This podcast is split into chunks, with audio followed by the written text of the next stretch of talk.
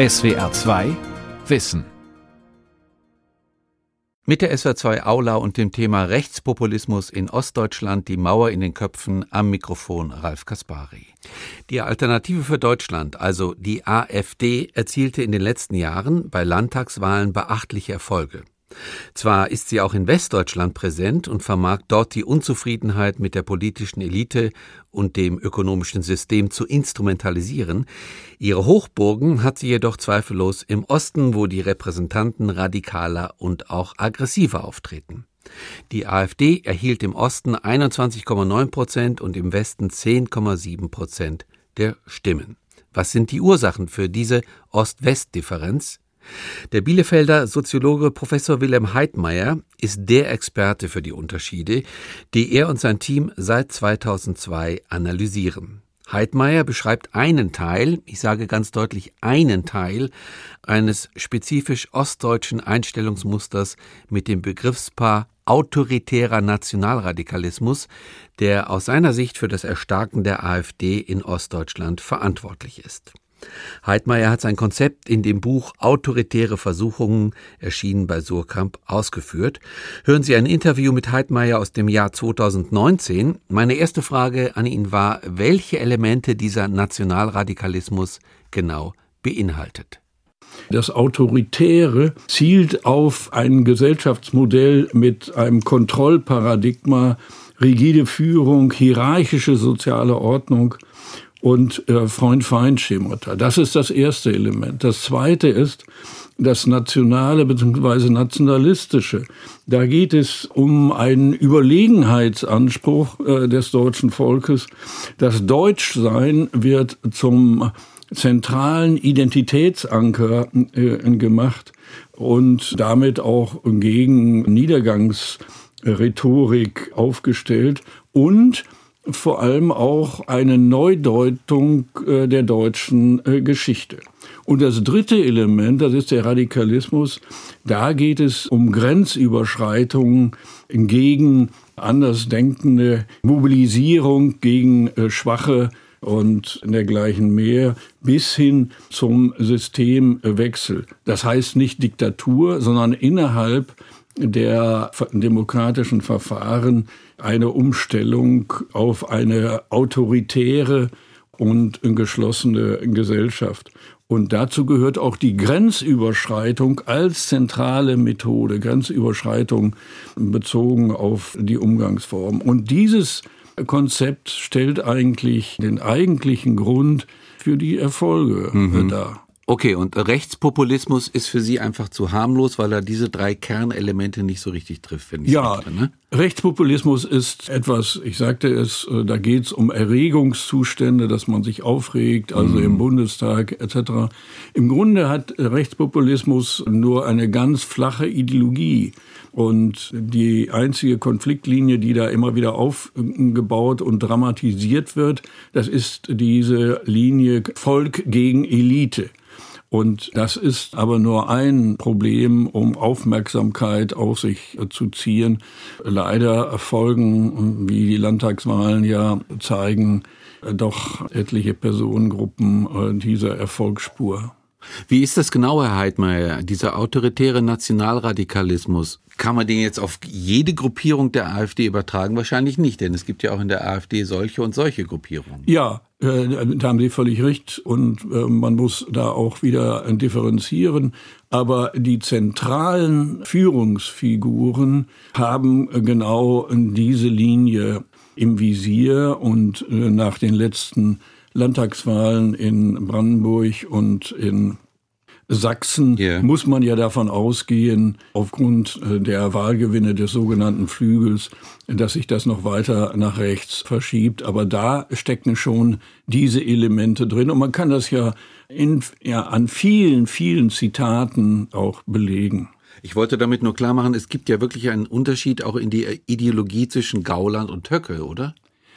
Ja, das ist äh, schon äh, wiederum eine äh, Frage. Also Herr Gauland unterstützt ja Herrn Höcke, wo immer er kann.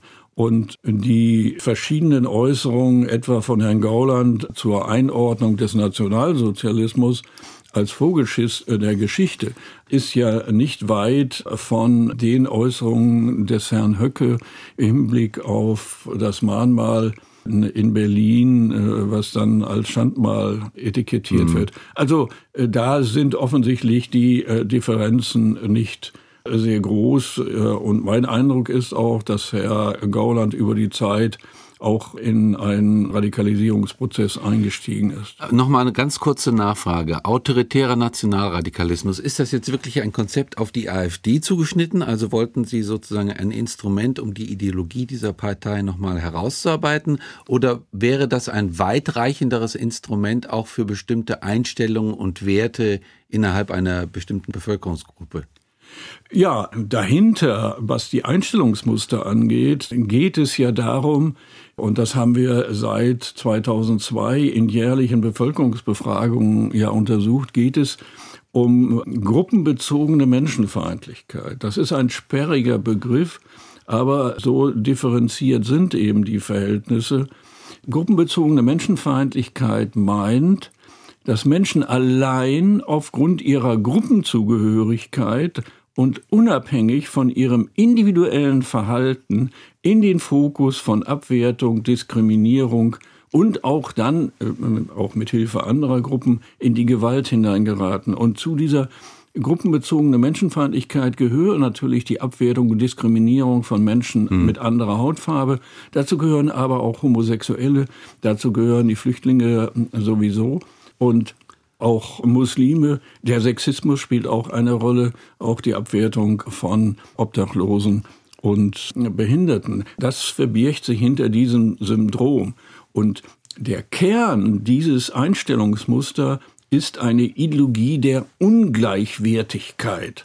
Und zahlreiche Personen in den Führungsebenen, auch der AfD, operieren damit, und nehmen, und das ist ein großes Problem, nehmen dann die nehmen Einstellungsmuster aus der Bevölkerung damit äh, auf und mobilisieren dann in dieser Weise. Ich will damit auch sagen, dass die Bevölkerung, sage ich jetzt mal etwas verallgemeinert, sich nicht einfach vom Acker machen kann, äh, nach dem Motto, da sind eben die, die sind eben so, sondern Teile der Bevölkerung legitimieren dann auch die, die AfD zu solchen Sprüchen und solchen Etikettierungen. Jedenfalls in zentralen Führungseliten. Sie haben gesagt, Sie haben die Befragung seit 2002 durchgeführt. Das heißt, Sie können auch sagen, wie sich dieses Konzept autoritärer Nationalradikalismus herausgebildet hat. Denn ich gehe mal davon aus, es geht um eine Zuspitzung. Ja, also es ist ja so, auf der einen Seite gibt es Einstellungsmuster dieser gruppenbezogenen Menschenfeindlichkeit in der Bevölkerung und wir haben 2002 damit begonnen und das auch jährlich in einer Buchreihe Deutsche Zustände publiziert. Und damals, 2002, haben wir angefangen, auch, damals hieß es bei uns auch noch, rechtspopulistische mhm. Einstellungen. Mhm. Und wir haben das gemessen mit den Kriterien Fremdenfeindlichkeit, Antisemitismus und autoritäre Aggression, also die, das massive Vorgehen gegen kulturelle Störer sozusagen, also dazu gehören Migranten und dergleichen mehr. Und damals haben wir repräsentativ festgestellt, äh, dass wir ein Einstellungspotenzial dieses Musters von 20 Prozent hatten. Das war 2002. Das heißt, das hat sich über die Zeit dann entwickelt. Also wir können das jährlich in einer äh, Langzeitreihe ja darstellen und ist, was die Einstellungsmuster angeht, insbesondere nach der Finanz- und äh, Wirtschaftskrise deutlich angestiegen. Das war äh, 2008, 2009. Also mit den Indikatoren dann wieder individuelle Gewaltbereitschaft bei diesen Menschen, die solche Einstellungen hatten dann erhöhte Demonstrationsbereitschaft, mhm. also auf die Straße zu gehen. Und drittens das massive Einklagen und Beklagen von Einflusslosigkeit, also nicht wahrgenommen werden von den etablierten Parteien. Und dieses Potenzial war nun da und hat dann vorher wahlpolitisch gesehen ist das äh, mehr oder weniger als autoritäres Einstellungspotenzial vagabundierend zwischen äh, unterschiedlichen Parteien hin und her gewandert. Mal bei der SPD, mal bei der äh, CDU, in manchen Ländern, auch damals in Sachsen beispielsweise, selbst zur NPD, die dann ja auch im Landtag saß. Und diese Einstellungspotenziale hatten keinen politischen Ort, wo sie direkt anbinden konnten. Und ein Teil ist dann ja auch in die Wahlenthaltung gegangen, also ich nenne das wutgetränkte Apathie. Und dann hat sich ja 2015 die AfD sehr stark äh, verändert und ist sehr stark nach rechts ja. äh, in die Entwicklung gegangen. Also nach Lucke, nach diesem Aufbruch, ja, diesem nach dem liberalen Aufbruch, eher. Ja, und über Frau Petri dann in die jetzige äh, Konstellation. Und dann plötzlich hatte dieses Einstellungspotenzial einen politischen Ort, an den sie ähm, andocken äh, konnten und umgekehrt das politische autoritäre Angebot in Richtung dieser Menschen war plötzlich äh, da. Ich will damit sagen auch, damit man 2015 im Hinblick auf die, die Flüchtlingsbewegung das richtig einordnet. Mhm. Die Ursachen mhm. und die Potenziale liegen vor der Flüchtlingsbewegung und liegen vor dem Entstehen der ja, AfD in dieser Form. Ja. Und dann ist die Flüchtlingsbewegung in der Tat dann ein Beschleuniger gewesen. Man hat ja so sogar davon gesprochen, das war ein Glücksfall für uns. Aber man muss dann auch sagen, die Flüchtlingsbewegung ist nicht die Ursache äh, dieser Entwicklung. Die liegen woanders und das kann man auch sehr früh lokalisieren. Und wir haben ja auch 2001 ein Buch veröffentlicht mit dem Titel Schattenseiten der Globalisierung. Und 2001 hat sich noch niemand so richtig um Rechtsextremismus, Rechtspopulismus in Europa, also in den anderen Ländern Österreich, Frankreich, Italien gekümmert. Und wir haben das damals untersucht. Und ich habe dazu einen Artikel geschrieben mit dem Titel Autoritärer Kapitalismus, Demokratieentleerung und Rechtspopulismus. 2001. 2001. Sehr früh. Ja, sehr früh. Sehr früh. Ja, ja, und es war auch ein bisschen risikoreich, denn die These war, dass ein landnehmender Kapitalismus, der überall in die Gesellschaft, nicht nur in die Ökonomie, sondern in die Gesellschaft eindringt, hinterlässt Spuren in Richtung auf soziale Desintegrationsprozesse für Teilgruppen der Gesellschaft, nicht für die gesamte Gesellschaft, das ist ja Unsinn, aber für Teilgruppen der Gesellschaft. Und daraus entsteht auch das, was ich Demokratieentleerung nenne. Das heißt, der Apparat läuft weiter wie geschmiert, aber die Substanz und das Vertrauen in Teilen der Bevölkerung geht sukzessive verloren. Und die These damals war, wenn man diese Dinge nicht ändert und äh, neue Formen von Integration, und Integration ist bei mir nie reserviert allein für die Migranten, sondern Teile der deutschen, ursprünglichen deutschen Gesellschaft ist auch nicht integriert, wenn man äh, daran denkt, dass man Teilhabe benötigt, dass man im politischen Bereich gehört werden soll und daraus immer auch Anerkennung für sich selbst dann daraus äh, ziehen kann. Alles das war damals sehr auf der Kippe und vor allem, dass Menschen äh, zu dem Zeitpunkt schon den Eindruck hatten, dass es sich um Kontrollverluste handelt, Kontrollverluste über ihre eigene Biografie sozusagen, Kontrollverluste über auch über äh, Grenzen, nicht Landesgrenzen, sondern äh, bestimmte äh, Verhaltensweisen, die grenzüberschreitend waren. Und, der, also, und wenn ich Sie kurz unterbrechen darf, und der Kontrollverlust wird zum Beispiel dadurch kompensiert, indem dieser autoritäre Nationalradikalismus Kontrolle verspricht.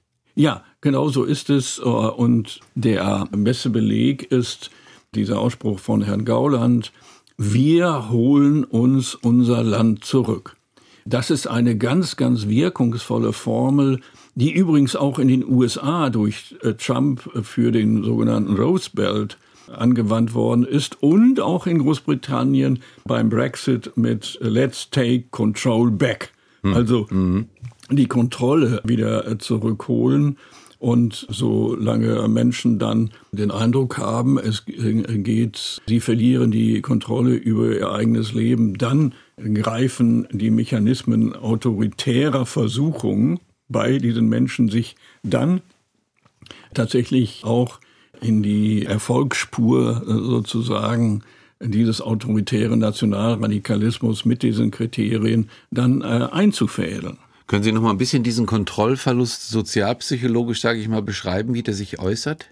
Also ja, Verlust. Äh, also das äh, ist äh, ja im Grunde sehr simpel. Jeder möchte ähm, über sein Leben weitgehend selbst bestimmen und das auch kontrollieren können, denn dahinter stecken ja Ängste, Ängste insbesondere vor Statusverlusten. Mhm. Denn Status ist ja eine Form auch von Anerkennungsmöglichkeiten. Und wenn ich absteige und meinen Status verliere, gibt es große Probleme. Denn wir sind ja ständig dabei, uns zu vergleichen. Also wie sieht das bei dem Nachbarn aus? Wie sieht das bei den Freunden aus? Also diese Vergleichsprozesse. Und dann kommt das ist eine ganz eigenständige Theorie, nämlich relative Deprivation heißt das bei äh, uns Soziologen. Das heißt, das Gefühl des ungerecht behandelns werden, der relativen Benachteiligung, wenn ich mich mit anderen Gruppen vergleiche. Also, die Ostdeutschen vergleichen sich mit den Westdeutschen, bekomme ich eigentlich meinen gerechten Anteil. Mhm. Dann die Menschen auf dem Land vergleichen sich mit den Menschen in der Stadt. Mhm. Werden wir benachteiligt? Und das ist ja ein großes Problem, insbesondere in Ostdeutschland, aber nicht nur dort. Inzwischen ja auch selbst im Ruhrgebiet, äh, in bestimmten Stadtteilen. Also da ist es noch, wenn man so will, da sind es noch Inseln, während das in Ostdeutschland gerade in den ländlichen Gebieten ja nun flächendeckend zu sein scheint. Und diese Mechanismen führen dann dazu, die Wiederherstellung der Kontrolle zu glauben, obwohl das natürlich gar nicht passiert, denn die Zugriffe sind ja auch für die AfD gar nicht vorhanden. Und es kommt hinzu, dass innerhalb der AfD, was die Wirtschaftspolitik angeht, ja ganz unterschiedliche äh, Varianten auftauchen, bis hin zu neoliberalen Facetten, äh, dass der Kapitalismus weiter durchmarschieren soll, mit immer neuen Landnamen sozusagen, immer weiter in äh, unser Leben eindringt mit seinen Kriterien von Nützlichkeit, Verwertbarkeit und Effizienz. Und danach werden übrigens inzwischen auch Menschen und Gruppen beurteilt, also mit ökonomistischen äh, Kriterien. Ist, Herr Heidmeier, Sie haben es gerade angedeutet in Bezug auf das Ruhrgebiet, ist der Radikalismus, den Sie beschreiben, als Konzept auch ein ostdeutsches Phänomen? Ist der gesamtdeutsch? Kommt er nur im Ost, in Ostdeutschland stärker vor? Intensiver? Das ist natürlich kein rein ostdeutsches äh, Phänomen, aber wir haben ja über die Langzeituntersuchungen immer wieder deutlich äh, machen können, dass bestimmte Ergebnisse zur gruppenbezogenen Menschenfeindlichkeit, dass Abwertung von, äh, von bestimmten Gruppen in Ostdeutschland durch die Bank immer höher waren. Das hat sich in den letzten Jahren etwas angeglichen. Wie sieht das von den Zahlen aus? Ja, ich habe jetzt nicht die Prozentzahlen mhm. äh, präsent, nur sie, sie, lagen in der Entwicklung äh, immer deutlich höher. Und dann äh, kam ja äh, hinzu, dass äh, gerade in Ostdeutschland die äh, Akteure diese Formation der Partei herausgebildet äh, haben. Und es gibt ja auch die Begleiterscheinung, das darf man ja auch nicht vergessen, ab 2014 mit der sozialen Bewegung Pegida, ja. also die ja stark mit Islamfeindlichkeit zu tun hatten. Und was der AfD und auch Pegida gelungen ist, das ist, dass sie Menschen aus dem Gefühl individueller Ohnmacht, also gegen die etablierten Parteien oder gegen den Staat oder gegen äh, die Wirtschaft, dass sie diese individuelle Unmacht verwandelt haben in kollektive Machtfantasien. Und das bedeutet natürlich auch dann plötzlich Bindekraft. Deshalb bin ich auch überhaupt nicht einverstanden mit dieser Selbstberuhigung und mit diesem Selbstbetrug, dass es vor allem Protestwähler sind, die dort jetzt bei den Landtagswahlen der AfD ihre Stimmen äh, gegeben haben. Die wird es auch geben, Protestwähler, die einfach sauer sind. Aber ähm, ein Großteil ist, so davon gehe ich aus, inzwischen in dieses Parteienmuster, in die Argumentationsstrategien eingebunden. Und man darf nicht vergessen, hinter der AfD steht ein sehr ausdifferenziertes intellektuelles Milieu.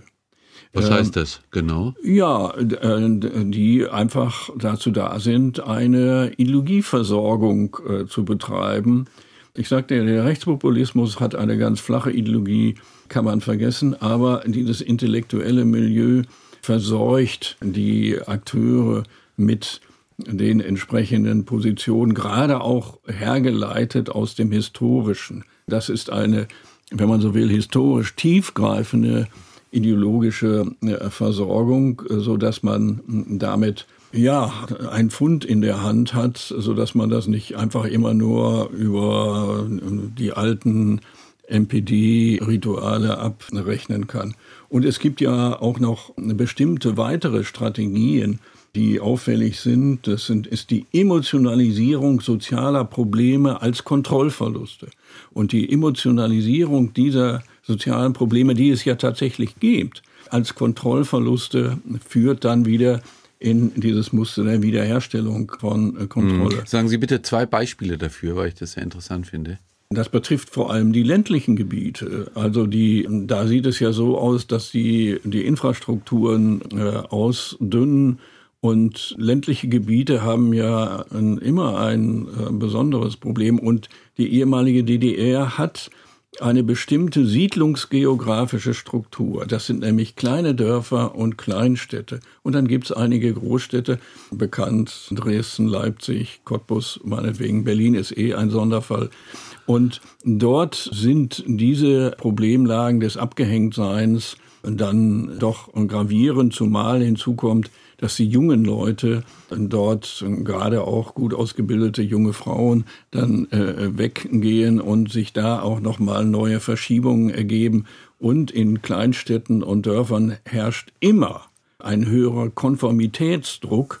Und dieser Konformitätsdruck, wenn äh, erstmal eine ja, Emotionalisierung dort stattgefunden hat, der überzieht natürlich andere, denn man kann dort nicht einfach seine Freundesgruppen, seine Bekanntschaftsgruppen wechseln, sondern mhm. man ist angewiesen auf die, die da sind. Mhm. Und äh, wenn sich das dort verschiebt, dann wird es äh, außerordentlich schwierig. Herr Heidmeier, ich spiele mal den Advocatus Diaboli und sage, ich sage das jetzt mal aus ostdeutscher Perspektive, auch wenn ich mich da schwer reinfühlen kann. Ich sage, da kommt jetzt ein typischer westdeutscher Professor mit einem Konzept und ähm, klebt uns das Etikett auf, die wir eh abgeheckt sind und stigmatisiert sind und mit Ressentiments konfrontiert werden. Und da sind wir wieder in so einer Schublade.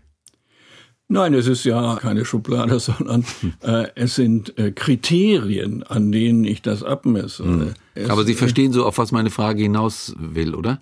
Ja, äh, also äh, das ist klar, aber ich bin ein empirischer Sozialforscher und muss mich dann an die Empirie halten. Und die ist einfach jetzt von der Begrifflichkeit her störrisch, aber man kann äh, diese Dinge belegen und das kann ja auch zur Reflexion darüber führen, was dort eigentlich abläuft. Also bei denjenigen, die sich bisher in dieser Erfolgsspur der AfD dann wiedergefunden haben. Und vor allem auch dann darüber nachdenken, was es bedeutet, wenn dort das Deutschsein als ganz zentraler Identitätsanker mit den ganzen Überlegenheitsattitüden dann ins Feld geführt wird. Und dahinter, das ist ja der Punkt, dahinter liegen ja ökonomische und äh, soziale äh, Probleme. Denn man kann seine Arbeitsstelle verlieren und damit auch bestimmte Anerkennungsmöglichkeiten über seinen Job. Man kann ja das Gefühl haben, man hätte keine politische Stimme, mhm. weder die eigene Gruppe oder man als Einzelperson und fühlt sich dann, äh, und das können wir ja belegen, wie das angestiegen ist, als Bürger zweiter Klasse. Mhm. Und damit hat man auch keine moralische Anerkennung sozusagen von der politischen Umgebung. Und auch diese Anerkennung kann man verlieren. Und das Dritte ist die Vergemeinschaftung, also dass man seine eigene Identität nicht anerkannt bekommt sozusagen. Und dann verliert man emotionale Anerkennung. Also diese Dinge die sind, sind sozial verortet. Und wenn man solche Verlusterfahrungen oder Kontrollverlusterfahrungen hat, dann plötzlich bekommt das Deutschsein, was man einem, was niemand einem nehmen kann, bekommt dann solch ein, eine Ankerfunktion sozusagen. Und das wird dann besonders betont. Was eigentlich bedeutet, dass man diese politische Entwicklung ja. eigentlich gar nicht allein aus dem politischen System also aus dem Verhalten politischer Parteien, ja, erklären kann, mhm. sondern man muss es zusammenbinden mit der Entwicklung im globalisierten, landnehmenden Kapitalismus, der ja an sozialer Integration nicht interessiert ist. Das, genau, man kann, wenn ich Sie kurz nochmal unterbrechen darf, man kann dieses Problem nicht erklären und man kann es auch nicht lösen allein durch politische Dinge, sondern so wie ich Sie verstanden habe, das sind ökonomische Probleme, die dahinter stehen und die müssen wir zuerst lösen, richtig? Ja, ob man nur mit der Reihenfolge immer so klarkommt, ja. sondern äh, das Problem ist sehr viel größer, dass die Zusammenhänge ja auftauchen und die kann man nicht äh, äh, in einzelne Faktoren auflösen. Denn inzwischen ist es ja so, dass auch die Erhöhung der Grundrente, das sind ja, oder in Einführung von Grundrente, da geht es um monetäre, finanzielle äh, Dinge. Aber an vielen Stellen, was auch was die Ostdeutschen angeht, äh, geht es ja um kulturelle Dinge und um Fragen von Anerkennung. Und die sind, äh, wenn diese Muster erstmal zerstört sind, aus welchen Gründen auch immer, bis man dies wieder äh, aufgebaut hat, das ist, dauert eine ganz, ganz lange Zeit. Und die Anzeichen dafür, die waren schon 2009 zu sehen. Wir haben 2009 aus Anlass des 20. Jahrestages auch diese Untersuchung äh, wieder durchgeführt. Und schon damals war unser Ergebnis aufgrund der Daten, wir leben immer noch in zwei Gesellschaften. Und das hat sich jetzt ja nochmal äh, verhärtet, auch durch die politischen Erfolge dieser nach rechts äh, verschobenen Landschaft des autoritären Nationalradikalismus. Mhm.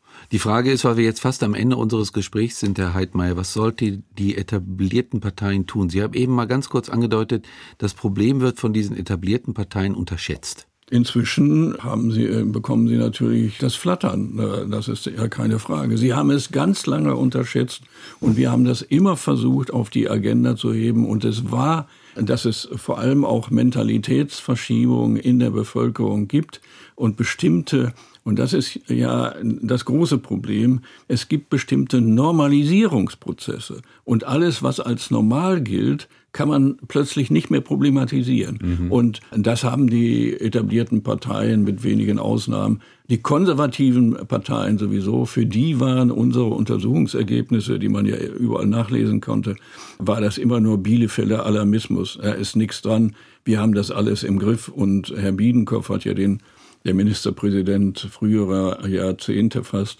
hat ja den Satz geprägt, wir Sachsen sind gegenüber dem Rechtsextremismus immun. Eine katastrophale ja. Aussage.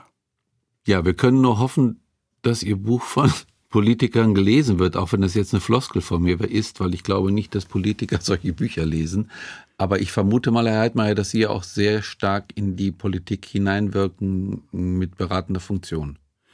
Das hält sich sehr in Grenzen, weil die Komplexität dort äh, auch im Hinblick auf bestimmte ökonomische Zusammenhänge mit äh, Fragen des Demokratiestils nicht gerne so wahrgenommen werden. Ja, dann wünsche ich aber trotzdem, dass Ihr Buch gelesen wird, nicht nur von der Politik. Vielen Dank. Das war die SWR2 Aula heute mit dem Thema Rechtspopulismus in Ostdeutschland, die Mauer in den Köpfen. Sie hörten ein Interview mit dem Bielefelder Soziologen Professor Wilhelm Heidmeier. Sie können diese und alle anderen Sendungen wie immer nachhören, nachlesen. Infos dazu finden Sie auf der Homepage www.swr2.de-wissen. Die Welt verstehen. Jeden Tag. SWR2 Wissen. Manuskripte und weiterführende Informationen zu unserem Podcast und den einzelnen Folgen gibt es unter swr2wissen.de.